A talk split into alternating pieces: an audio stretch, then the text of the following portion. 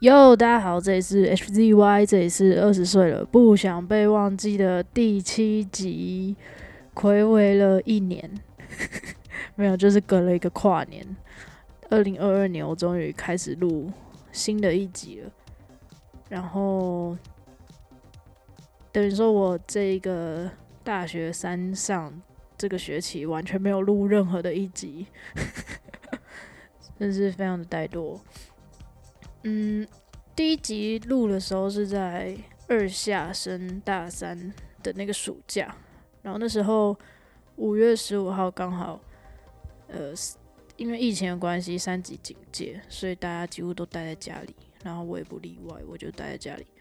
可是那时候我跟家里关系很差，所以我就又没有办法出门跟朋友玩，然后那时候就觉得说应该要记录一下自己的生活。然后也借由录 podcast 这个机会，然后跟朋友聊天，因为我发现我真的很需要跟朋友聊天。然后，所以前面的几集呢，都找了朋友啊，还有我弟来一起录我的这一集，我我的 podcast。然后呢，但是我一直都很想要自己自己录一集，就是来好好的讲我到底是。怎么样人，或者说来讲一下自己的事情，虽然前面也很多都是在讲自己的事情，只是好像自己跟自己讲话又不太一样，对，所以就 什么，我现在气喘吁吁诶，没有办法好好讲话，我的气好短哦，让我觉得一直在，好深呼吸，不要紧张。然后这个节目叫做《二十岁了不想被忘记》。真的非常直白，就是在讲二十岁了自己不想要被忘记的事情。然后我就在想，我到底要怎么解释为什么二十岁了不想要被忘记？我觉得真的很难说，真的难。我那时候在写这个脚本，嗯，脚本草稿草稿的时候，然后就是写一下第一句话，就是难说，真的难，超烂烂字。然后我就列了。我大概想要讲的流程，然后发现这个是在学期中吧，学期中或是底的时候想要录的，可是到了现在我又有一点，嗯，可能有一点转变，所以我们就 wait and see 啊。然后为什么我在山上的时候就是很想要录这一集？就是因为我开始了我的手账。我在十一月十五号的时候，二零二一年十一月十五号买了我的人生中第一本手账。但是，呃，所有其他认识我的，就可能从小时候啊，然后一直到现在大学的朋友，都。就是超惊讶，就是为什么？为什么我我要写手账？因为我看起来就是一个不会写手账的人。手账感觉就比较细腻的人啊，会写的东西嘛，就是会记录一下自己的心情感想啊，然后贴一些漂漂亮亮的纸胶带啊，还有一些票根啊什么什么的。然后因为我就看到我两个朋友，然后他们的手账都非常的厉害，就是他们。编排的非常好看，就很像一个什么作品书一样，但是它就是一个自己的手账。然后我就觉得天哪，这太太酷了！就是我也想要有一本自己的手账，然后写自己，就是想做看看，搞不好我也可以做的很漂亮。然后我觉得手账我写到现在。现在是一月底，十一月到一月底，然后很多很多都是自己的对话。然后我实际操作了之后，我是买 M D 的手账，然后它是一起一会，然后全部都是空白的，因为我不喜欢有格线或是点点啊，或者各种规矩的那种。他会帮你做好一些表格啊，还有页数啊什么的。日历啊，但是我觉得手账对我来说，要是一个完全空白的创作空间，这样我才满意。然后我就买了这一本手账，其实有点贵，我买了七百五十块，天呐！可是我那时候实在是太想要，我就立马脑充，直接博客来下单。然后我发现很多都是自己跟自己的对话，所以我的手账其实不是很好看诶，就是没有贴的漂漂亮亮的，全部密密麻麻都是字。我就自己也很担心，说会不会之之后自己看的时候会觉得很难看，因为全部都是字。可是我觉得文字。它就让我自己的思绪比较清晰一点，因为我觉得大大部分的时候，我的脑袋是非常混乱的，就是可能左上角在想一堆事情，然后右上角在想别的事情，然后啦啦啦啦全部都混杂在一起，所以我的虽然想法跳得很快，可是很多时候自己是很混乱的，所以嗯。有好处也有坏处，就是好处是，当我可以跟一个人讲话的时候，或许他可以帮我理清一些事情，或是他可以从我这边获得一些新的想法，或是一些嗯意想不到的有趣的事情。但是当自己跟自己的时候，就会变成一种困扰，就是你没有办法很稳定的，然后很。很舒适的跟脑袋相处，对，所以我觉得手账它就算是一个很好的倾诉对象，反正他也不会骂你，它就是一个空白纸，而且你把它填满之后，你会觉得超疗愈的。所以呢，我现在目前基本上应该每天都会写手账，那写几页不一定，就看我那时候的感觉。因为它就是很 free，它就是很白、很白的一个东西，然后我就可以把它填满。嗯，我觉得就推荐给大家写手账。反正写手账让我思考了很多事情，所以手账其实也算是一种记录的方式，就跟这个 podcast 一样。我一开始的宗旨就是要记录我的人生，所以我就想到为什么我要记录。我的人生这件事情，然后我就想到，应该是从我国一的时候，那时候开了 Instagram 的账号，就也就是我现在这个 H 底线底线 Z 底线底线 Y 的这个账号，我从国一就开始用，然后用到现在是是多久啊？感觉有七年了吗？Maybe Maybe 七年，反正那时候我没有什么意识在记录。我不觉得那是记录，我只是在剖文。那时候还没有现实动态，真的很刚开始的时候，然后就剖文，然后跟朋友可能就互相留言啊什么的。然后我发现，其实它就是一种创作跟记录的方式。自从我用到现在为止，我可能有时候弹吉他，或者是我做了什么作品，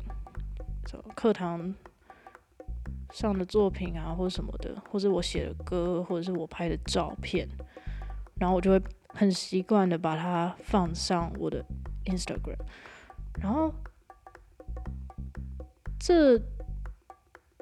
好像就让这些事情变成一种实体，它就是一个能够被被大家所看见的东西，例如。呃，手账或是作品，它其实也是一种记录方式。然后，或许有一天会有人看到，像这个 podcast 也是一样。然后我就发现存在的，应该说，我目前能够体悟到存在的两种方式，就是将这些作品化作为实体。然后第二个就是让别人记得。只要有人记得你，就好像你会存在着。我觉得这个观念很像那个《可可夜总会》，我那时候也是看到哭诶，我很容易看那个动那个小朋友卡通就哭了。那个《可可夜总会，它就是如果有人没有在祭祀你的话，你就会永远的消失在，彻底的消失在这个世界上面。就你死了之后，如果有人还祭祀你的话，你可以在死后的冥界，应该是冥界的东西继续存留着，只是你会是一坨骷髅，是一坨骨头。对，但是如果没有人祭祭祀你的话，你就会消失。对，所以我觉得存在有两种方式，就是你把你的生活的点滴化作为实体，或是。让别人记得，对，这两个是我目前活下来的体悟。不过我目前还没有看那个沙特伟大的著作《存在与虚无》，但是目前这是我证明我存存在的方式。可是为什么？为什么我要去证明我的存在呢？就有很多人也不会。经营自己的社交社群媒体，或者说也没有在用，或是也不觉得需要记录什么，就觉得活着就活着。嗯，可是既然我会这样做，一定有某些原因，所以我就是在想到底是发生什么事情。然后我就画了两个箭头。第一个箭头是自恋的倾向，挂号表现自己。我觉得我肯定是有某种自恋的倾向，但是还没有到自恋狂的程度。我有时候也会觉得自卑啊，或者是没有自信或什么的。但是我觉得我的人格中就会有一种想要向大家表现自己的感觉。然后第二个箭头就是分享，为什么要分享呢？这其实跟自恋也很有，想要把，这其实跟自恋也很有关，就是想要把自己好的一面，或者是好的事情，或是自己想要跟大家分享的事情，告诉告诉别人，然后让别人让让别人和我自己互动。然后这两个箭头最终都归因于我想要获得鼓励，还有爱，还有交流，因为这些事情会让我感到快乐，所以最终的源头都是因为我想要快乐。然后我觉得这样的推理其实目前来说，我好像。觉得很合理，可是或许我过了几年之后，又会觉得，哎，我在想什么鬼？但是称赞啊、鼓励啊、爱啊，还有与人之间的交流，其实这些真的是我觉得活着很美好的事情，所以我就会一直想要得到。但是我我的得到也不是说要很。很激进，或是很一定要怎么样怎么样怎么样？我觉得就是有就有，没有就没有。当然有会更好，对啊。我觉得很多时候都是保持了这种这种心态，就不会不要一定要什么什么东西。很多时候都是很灰色的，不一定是在光谱的两边。它就是一个灰色的地带，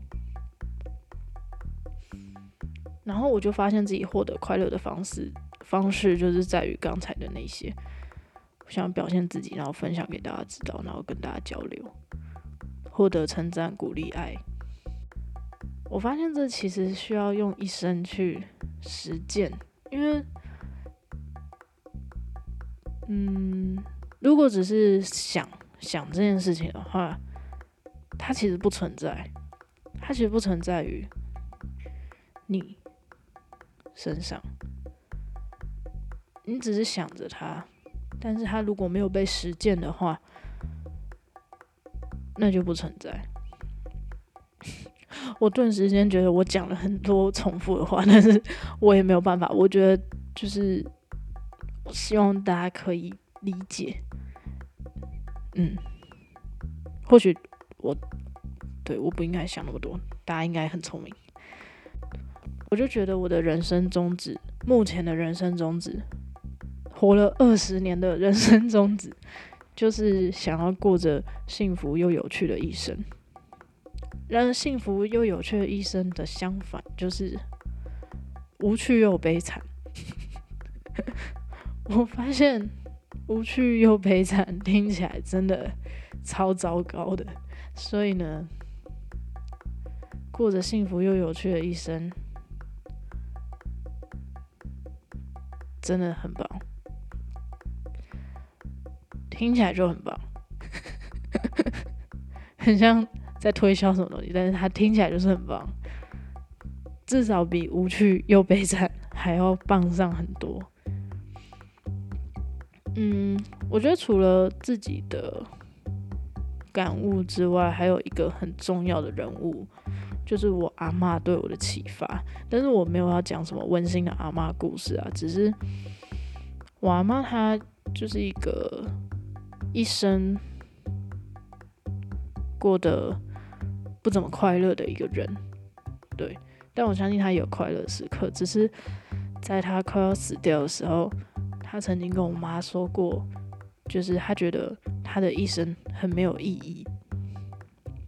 然后也很不快乐。然后，虽然不是现场听到这一句话，但是，嗯，怎么说？透过转述这个场景，或是这个这一句话，对我造成一个很很大的震撼嘛。就是当一个人快要死掉的时候，然后他说总结他的一生，然后发现是很没有意义，然后又很不快乐。这这件事真的超难过的，听起来真是难过到炸。我有时候就是在一些很莫名的时候，然后就会想到这件事情，然后就觉得很难过。但是我不是因为我没有真的感到就是会影响到我生活的那种难过，只是这这件事会让我一直想，那到底怎么样的一生是好的？或是我要怎么样去过我的生活？然后呢，以阿妈为戒，这真不是一个什么温馨的阿妈故事。我最后结论是以阿妈为戒，超糟糕。但是我就想啊，为什么？为什么会没有意义？为什么会不快乐？嗯，第一个我觉得应该是说。你为了某些目标，或者你为了金钱、名利，在追求的过程中，自己是不快乐的，就有点像一个线性的东西。然后在前面的那一段，你都很努力、很努力，或是你好，我不确定努不努力，但是反正你过得很痛苦，然后。觉得很乏味，或者是自己的身体快要爆掉了什么的，就是反正这个过程是很痛苦又很乏味。但最终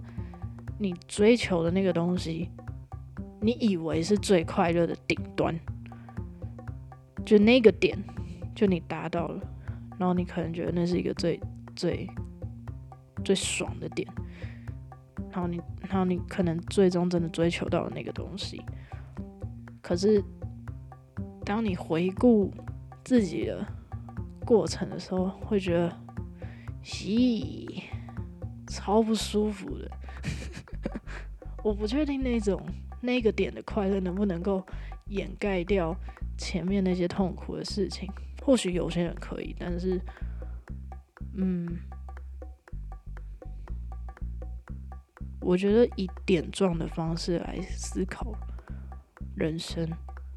就会使那个过程被忽略，这其中当然有很多细节，你也会忽略掉，因为你可能眼中只有那个目标，或者是那个你想要达成的东西，这样就会导致人生的很大一部分是不快乐的。对，这是我目前的推论哦，或是以我自己的生活经验来说，某部分也印证了这一点。然后第二个就是为什么会没有意义，会觉得没有意义？因为我觉得他可能没有把自己视作为一个最重要的角色，就可能把时间放在很多时间都放在别人的身上，但是最终陪自己到死的人就是你自己。嗯，但是这一点呢，我觉得。我目前有点想要推翻它，因为我发现我很多时候，嗯，会感到很满足，或是我想要做的事情，很多时候都是为了想要带给别人快乐，或是带给别人一些好的影响。所以，对于人与人之间的连接或是关联。有时候好像真的远大过于自己，所以要不要把所有重要的都，应该说要不要把自己就视为最重要、最重要的角色？这一点我可能可以再想一下。但是好好善待自己真的很重要，这个我等一下会再讲关于二十岁长大的事情。嗯，好，反正综合以上，我就自己推论出了我自己的解决方法。然后这个解决方法呢，其实听起来真的是很俗套，但是我发现很有用。这解决方法就是活在当下。哦，我真的很不希望有人听到这里，然后就觉得，干，我真的是一个肤浅的 鸡汤，肤浅的鸡汤人。但是，但是，或许在二十岁的我就只能得出这样的领悟吧。对我来说，活在当下，它就是，呃，你的所有决定都是由你自己去选择的。你的评断标准也是以自我为优先，或是是否为你自己所想要，或是喜欢，让你感觉很好，让自己感觉很舒适，或是让自己觉得自己很棒的那种感觉，然后再加上你要带着承担一切后果的勇气，然后思考。然后你的人生呢，就会由一连串我喜欢的决定所组成。我就觉得这听起来超酷的，听起来超棒，就是觉得很合理。目前对我来说，这样子的生活方式。或许最大的一点，或是最需要的条件，就是要有承担一切后果的勇气。因为或许他这个不是一个，不是一个很符合爸妈期待或是社会期待的生活方式。但是，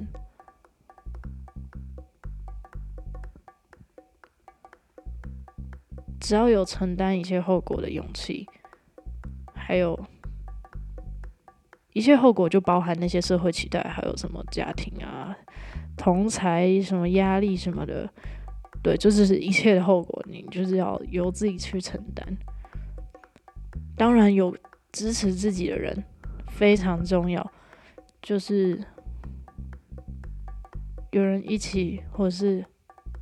他就算不认同你，但是也也支持着自己的话，那当然是最棒的。但是我觉得就是由自己去选择东西的那种感觉，就好像自己真的有自由的一样，然后觉得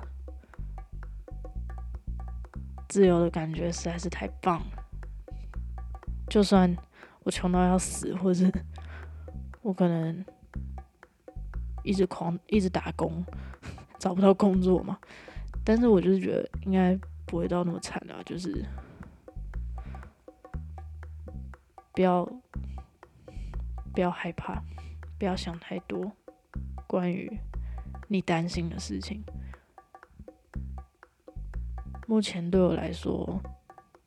活在当下的这个。做决定的方式，帮助我很多，就会让我不要那么担心未来，然后让这些担心阻碍我做事情。所以呢，我的解决方法是这样。当然，我还是会一直在推翻我自己的所有想法，因为我觉得。有时候自己想一想，会觉得哦，听起来超棒、超酷的，或是这样就很赞啊，或者什么的。但是，嗯，可能国小的时候就会这样子吧。然后你那个那个大学之后，然后回去看那个脸书自己国小发的文，就会觉得 What the fuck？What the fuck？或许我在。呃，三呃三十岁或者是二十五岁，不用那么久，可能二十五岁的时候会来听这个 podcast，就觉得，咦，这是小屁孩，就这边就那边自己想多美好，对，但是，嗯，怎么讲呢？反正先记录下来就对了，至少我未来还可以嘲笑我自己，或者是。可能现在就会有其他人会给我一些回馈啊，或者是觉得我讲的很好，我讲的很很不切实际或什么的。但是至少我做出了这个记录，做出了这个作品，那有人能够给我回馈，就是一件最好的事情。我能够得到交流，我可我能够得到好的评论或是坏的评论，对我来说都都是一件很酷的事情，都很棒。因为我还记得我那时候放了第一集的 podcast，然后在我就我就分享在 IG 上面，然后就有很多人，有没有很多人，就是都是我的一些朋友，然后有回复我啊什么，然后就让我觉得，哦，超棒的，就。我喜欢这种感觉，或许也是因为我还没有遇到酸民，嗯，但是对于酸民，我觉得目前的我也觉得，如果有的话，感觉蛮有趣的。我我甚至还蛮期待酸民的，对吧？然后呢，最后是关于。长大这件事情，因为二十岁了，他就是一个明示上成年人的年纪嘛，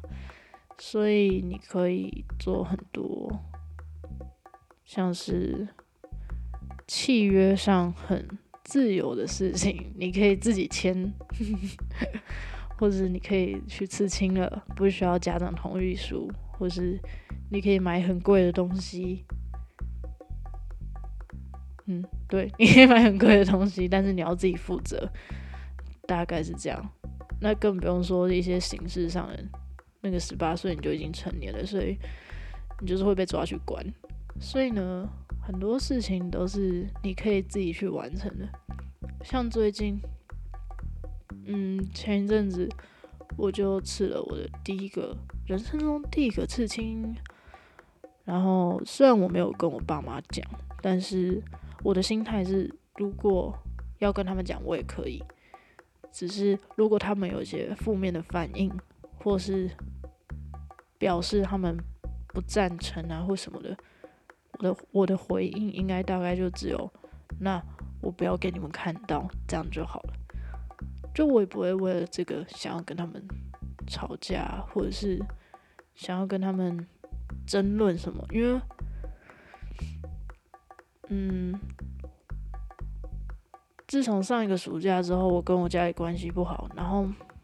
我就想了很多关于如何跟家里的人相处的事情，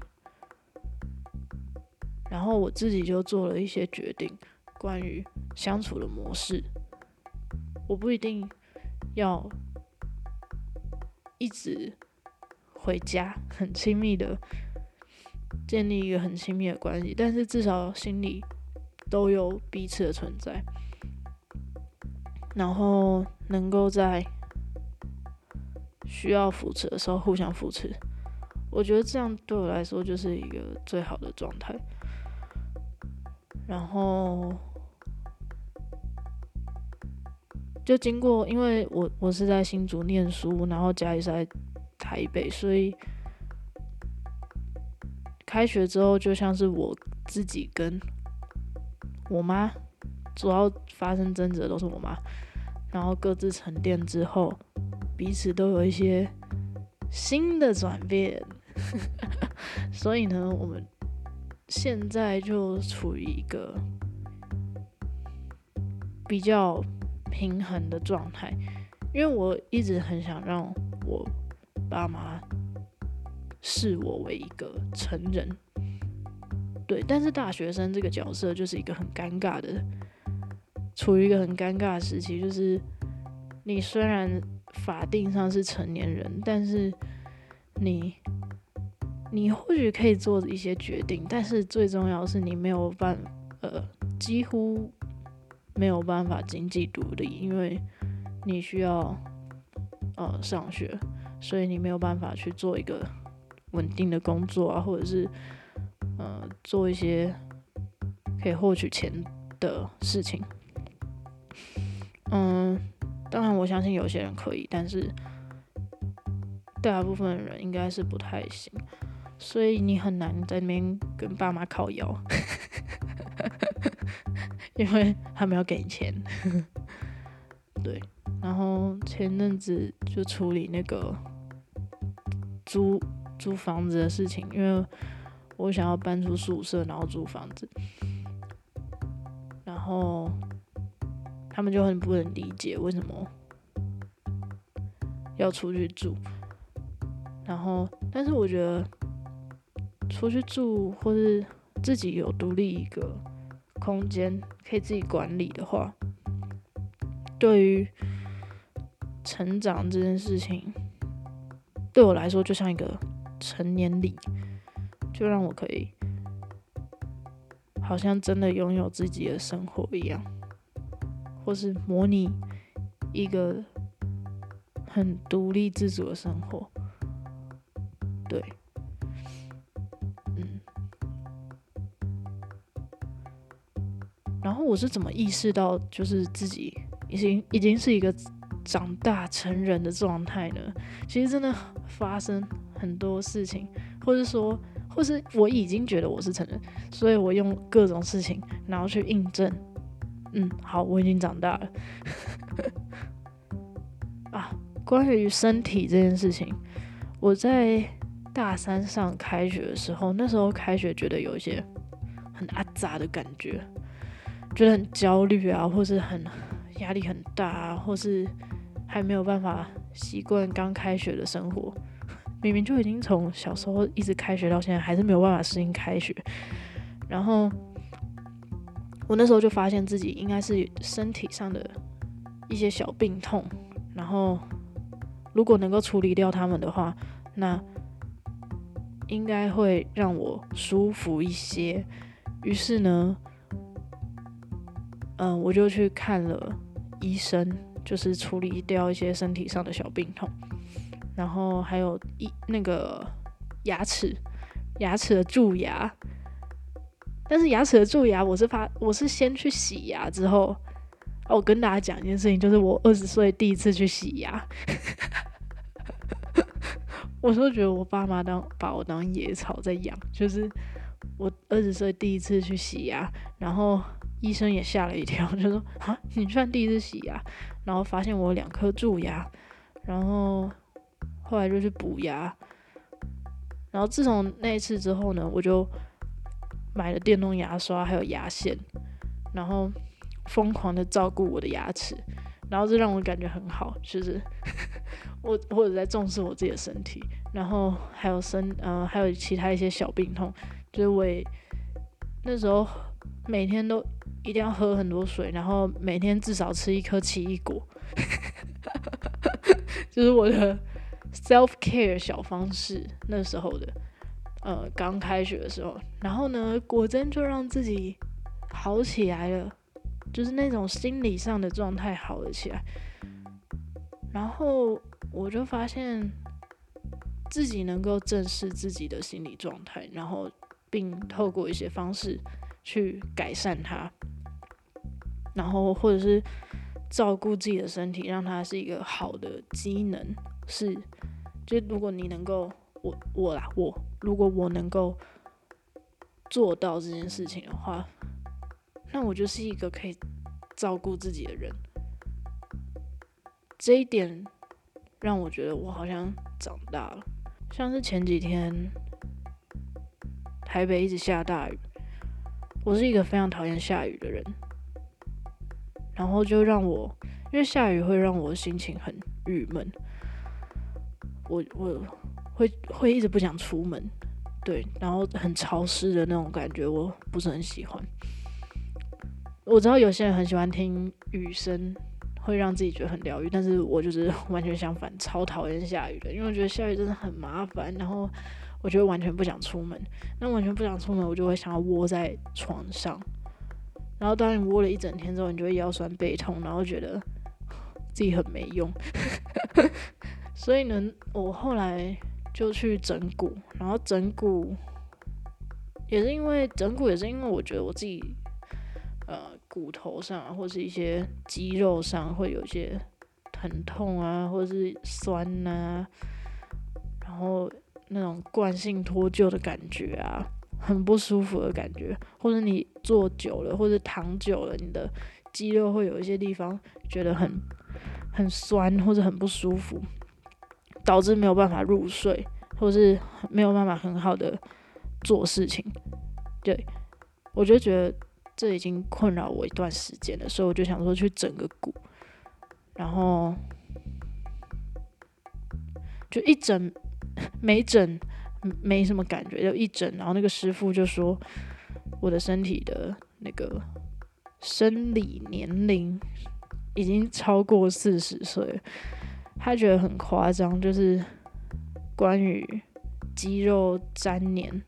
一些筋膜粘连的部分有点太夸张了。然后，嗯，脊椎的，因为脊椎掌管很多神经，所以脊椎如果有一些问题的话，就会间接就会直接影响到你的其他器官的运作。像是我自己就很严重的胀气问题，所以他一摸我的脊椎，他就发现了这件事情。然后我就，Oh my god，超神，超酷。那我当然还有呃脊椎上其他问题，然后。反正他就跟我讲这件事，然后我就觉得很震惊，就是我完全没有善待自己的身体，然后身体上的不适就会影响到心理上的健康，所以我就是一个现在发现身心不健康的人。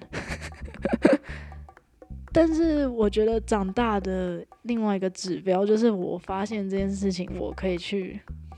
嗯，尽可能的改善它，或是让自己可以更好，然后由我自己来负责。对，嗯，当然我我现在还是在拿我爸妈的钱，所以还没有算是完全的独立。但是我觉得可以处理到自己身心灵健康的部分，就算是某部分的很大一部分的独立了。对。然后最后我想讲的是关于长大的感觉如何。我觉得小时候的时候都会很想要赶快长大，就像我国中的时候就想要赶快长大，因为这样我就可以去刺青。然后感觉长大之后就可以掌控很比较多的事情，